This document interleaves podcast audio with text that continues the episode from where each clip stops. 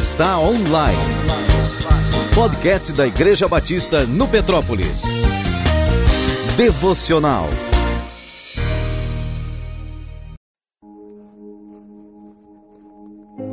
Bom dia, boa tarde e boa noite. Não acreditar em Deus é um atalho para a felicidade. Essa frase do filósofo e neurocientista norte-americano Sam Harris é o lema de muitos jovens universitários da Europa Ocidental e de muitos outros ao redor do mundo. E de mais pessoas que oram para si mesmas e dizem em tom de autoadoração que seja feita a minha vontade. Essa frase de Sam Harris endossa a célebre frase de Fyodor Dostoiévski: Se Deus não existe, tudo é possível. Muitos adeptos do ateísmo não sabem, mas continuam a cumprir as Escrituras. Tudo é possível se Deus for eliminado da equação. Era o pensamento dos construtores da Torre de Babel. Queriam fazer célebres os seus nomes e deliberadamente queriam ir contra o mandamento de Deus de se espalharem pela terra. O próprio Senhor disse que se continuassem procedendo daquela maneira, não haveria restrição para o intento humano. Quão desagradável deve ser para um pai ou uma mãe cuidar, educar, sustentar, além de ter concebido ao filho. E este olha para si mesmo e diz: Ninguém me formou, ninguém me sustentou, ninguém cuidou de mim. Da mesma maneira, procedem aqueles que negam a existência de Deus, ressuscitando a geração espontânea de Aristóteles, de onde a vida surgiria espontaneamente não vou apresentar argumentações sobre as falhas lógicas presentes no pensamento ateísta. Isso nunca levará a lugar algum.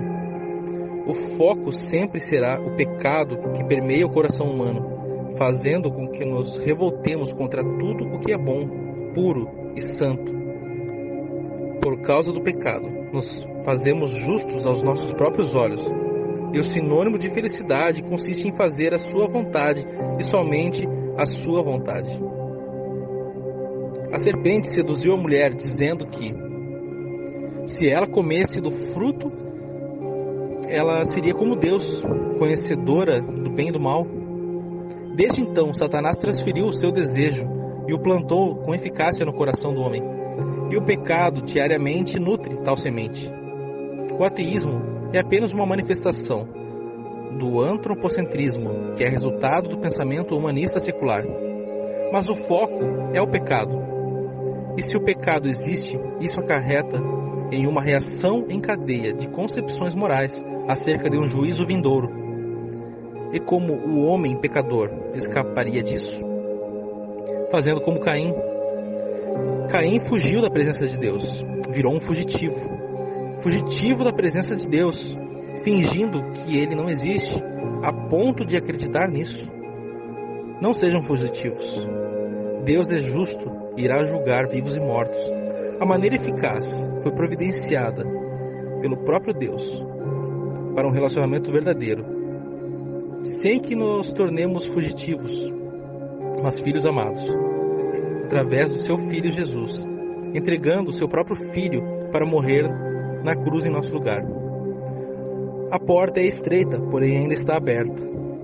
Fugir nunca será a solução. Negar a existência de um inimigo não o faz desaparecer, apenas te dará a sensação de que o mesmo não existe. Se você crê ou não, negando ou não a existência, esse fato não mudará. Não mudará o fato de que Deus está sentado no seu trono e soberano sobre todas as coisas. Não importa quantos digam, desde o homem mais estudado, o mais culto, pode criar a melhor argumentação possível negando a existência de Deus.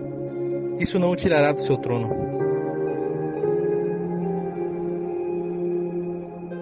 Mas Deus está assentado no seu trono e todos os dias ele anela pela conversão do pecador, pelo arrependimento do pecador.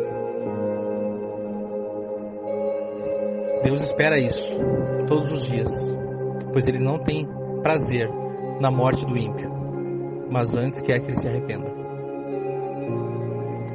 Senhor, Deus e Pai, eu te agradeço, Pai, porque mesmo nós sendo pequenos, nós somos pequenos, falhos, pecadores, somos imundos, andamos de maneira errada e nos achamos sábios, mas somos loucos. Senhor Deus, mesmo assim, o Senhor olhou para nossas misérias e nos amou. Nós, sendo inimigos, o Senhor nos amou e nos tornou filhos, amigos. Te agradeço, a Deus, pelo Senhor ter concedido a nós, mesmo nós não merecendo, o Senhor nos deu o seu filho para morrer em nosso lugar. Bendito seja o teu nome, Senhor, por toda a eternidade. No nome de Jesus que eu oro. Amém.